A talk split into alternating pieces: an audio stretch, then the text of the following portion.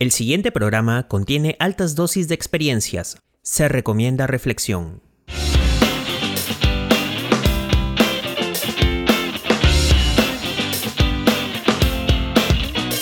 Hola, hola, bienvenidos y gracias por escuchar un episodio más de Alfa y Omega, aprendizaje de inicio a fin. Soy Rafael Quispe y hoy hablaremos sobre la importancia de la escucha en el aula. Ahora me acompañan Hola, nuevamente Romina con ustedes. ¿Cómo están? Hola, ¿qué tal? Les habla Emmanuel Valdivia y gracias por escucharnos. Hola amigos, ¿cómo están? Mi nombre es Julio Díaz, un placer nuevamente de poder participar en este nuevo podcast. Y como siempre les saluda Daniel Navarro, sean ustedes bienvenidos y gracias por seguirnos. Busquen el lugar más cómodo y tranquilo Pónganse los audífonos y reflexionen todo lo que vamos a decir. Sabemos que la comunicación en términos comunes se trata en la transmisión y recopilación de información, de ideas, inclusive de todo tipo de pensamientos y expresiones, mediante el lenguaje oral. Por lo tanto, es de suma importancia conocer con precisión cada característica de todos los componentes comunicativos, para de ese modo ser capaces de generar avances de tipo cognitivo, además de expresivos, los cuales contribuyan en favor de las relaciones personales. Pero a pesar de lo mencionado y de que obviamente llegue a conocerse totalmente y dominarse, eso no garantiza una buena escucha, y esto actualmente es un gran problema. No saber escuchar trae consigo conflictos que se ven involucrados en todos los ámbitos de la vida de las personas, ya que justamente porque son muy pocas las que realmente saben escuchar, por ello no existe una comprensión idónea para los demás. Por lo dicho es que, en el ámbito educativo, los docentes debemos esmerarnos en la formación y capacitación de nuestros alumnos y de la sociedad y en el caso de las asignaturas, procurar por una adecuada planificación de ellas, donde se refuercen las habilidades de comunicación y escucha, con el objetivo claro de preparar a los alumnos a futuro y que sepan enfrentarse a un mundo laboral tedioso y con una mentalidad que muchas veces es crítica de modo negativo y no positivo constructivo. No hay duda alguna que actualmente la gran mayoría de personas le dan mucha mayor importancia a los avances tecnológicos que prácticamente facilitan la vida en muchos sentidos, pero le restan valor a lo intangible, como justamente lo es la gran importancia de escuchar. Muchos oyen, pero no escuchan. Entonces, ¿cuál es la razón de saber escuchar a los demás? ¿Se lograría mejores resultados?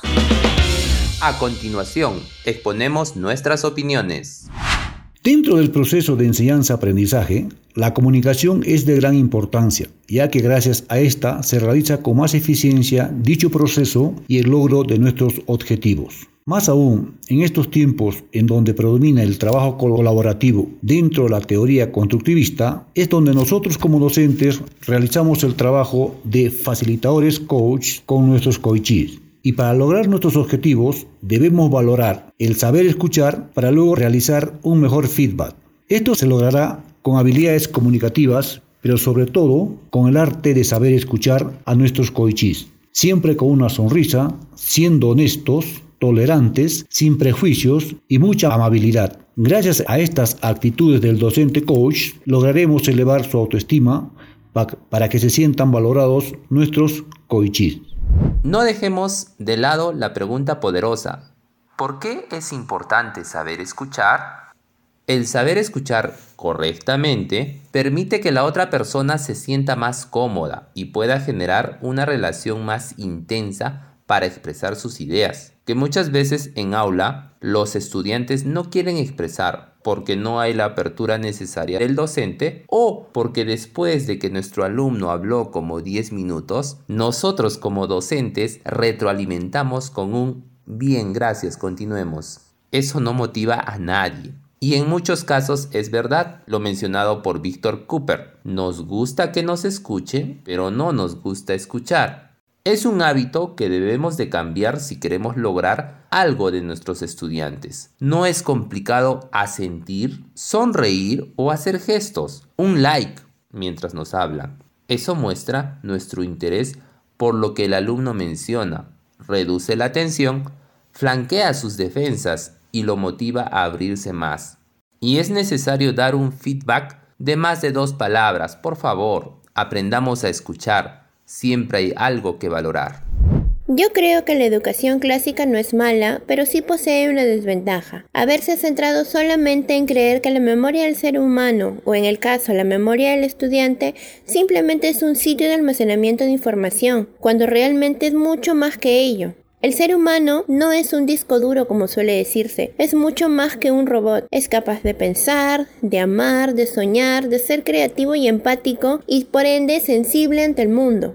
Por ello, creo que es muy importante tomar en cuenta en la enseñanza, tal y como un docente transmite información a sus estudiantes y muchas veces éste la multiplica y así la expande, no todo debe quedar ahí, sino que también debe aprender a escuchar a su entorno, ya que escuchar de manera activa le aportará ventajas como por ejemplo aprender a escuchar utilizando el lenguaje corporal, el contacto visual y dejar de lado una reacción o respuesta automática. En otras palabras, la meta sería no solo escuchar el mensaje por tener nuestros sentidos activos, sino realmente escuchar un mensaje incluyéndolo todo, tanto emociones y pensamientos.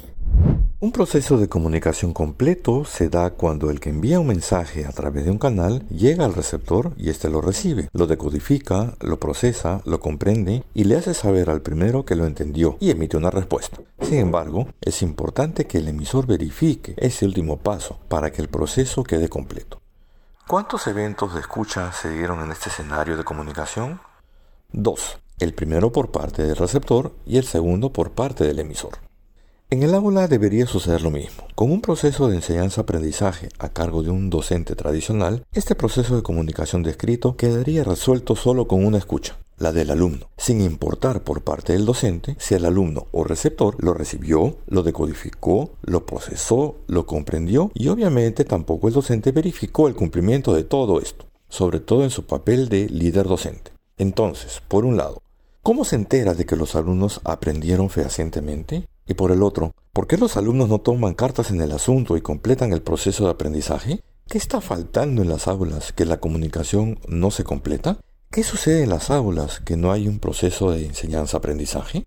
Lo que sucede es que falta enseñar a todos que un proceso de comunicación eficiente y eficaz se da cuando se cumplen todos los pasos descritos en el primer párrafo sobre todo los dos procesos de escucha activa, primero del receptor y luego del emisor, en donde es necesario recibir el mensaje, decodificarlo, procesarlo, comprenderlo de manera consciente y finalmente hacerle saber al emisor que entendimos lo que nos dijo. Esto se llama escucha activa, porque necesita gas o energía para estar conscientes y atentos a lo que nos dicen los demás. La sociedad nos ha hecho mal aprender en ese aspecto que debemos responder rápido a nuestro interlocutor y entonces estamos preparados para replicar sin comprender su mensaje. Y luego como consecuencia vienen los problemas, los malentendidos, vienen los resentimientos, las peleas, vienen las guerras. ¿Estás escuchándome? Sí, respondemos. Cuando no es verdad, simplemente estamos esperando que termine de hablar para contestarle. En el aula, un docente que no practica esto, además de no liderar un proceso eficiente y eficaz de enseñanza-aprendizaje de los contenidos de un curso, tampoco propicia la docencia de un proceso de comunicación como debería ser. Los problemas que se presentan entonces están relacionados a un mal aprendizaje por parte de los alumnos y nadie se entera, sino hasta que llega el momento de las evaluaciones. Parciales, finales, sustitutorios. Y las notas son desastrosas.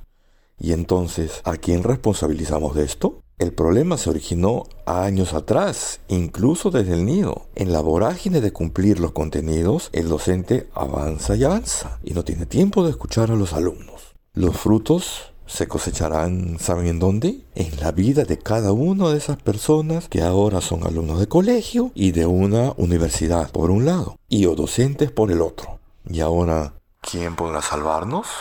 Nos salvará el coaching.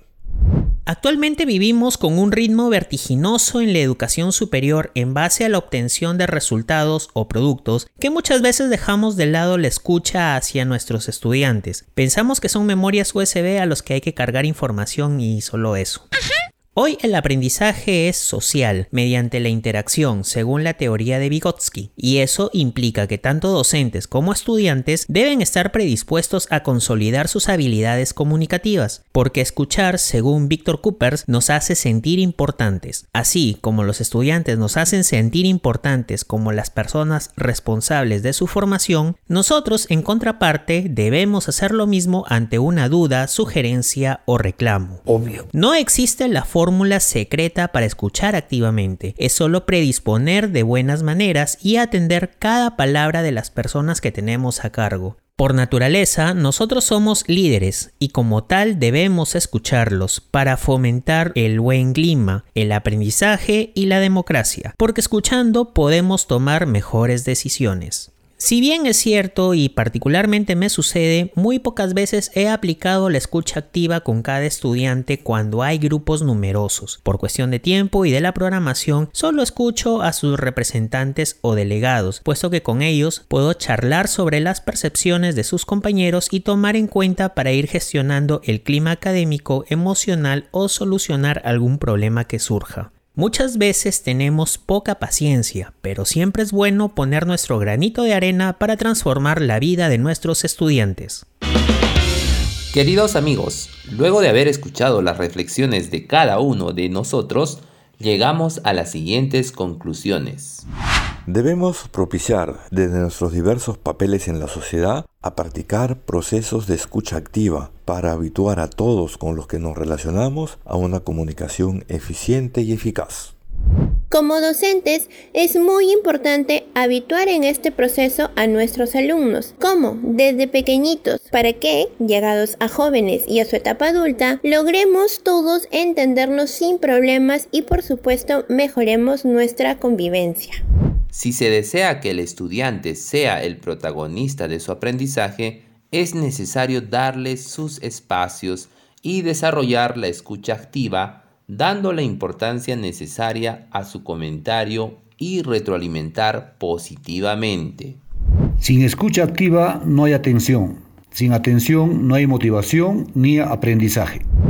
La escucha activa genera emociones, sentimiento de importancia y de empoderamiento.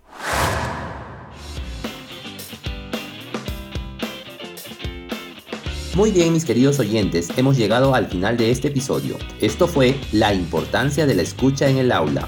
Puedes dejarnos tus comentarios o sugerencias en iBox. Así también nos puedes seguir en las plataformas de podcast de Apple y Google, podcast.com y como siempre en Spotify. Hasta el siguiente episodio. Hasta aquí el podcast Alfa y Omega.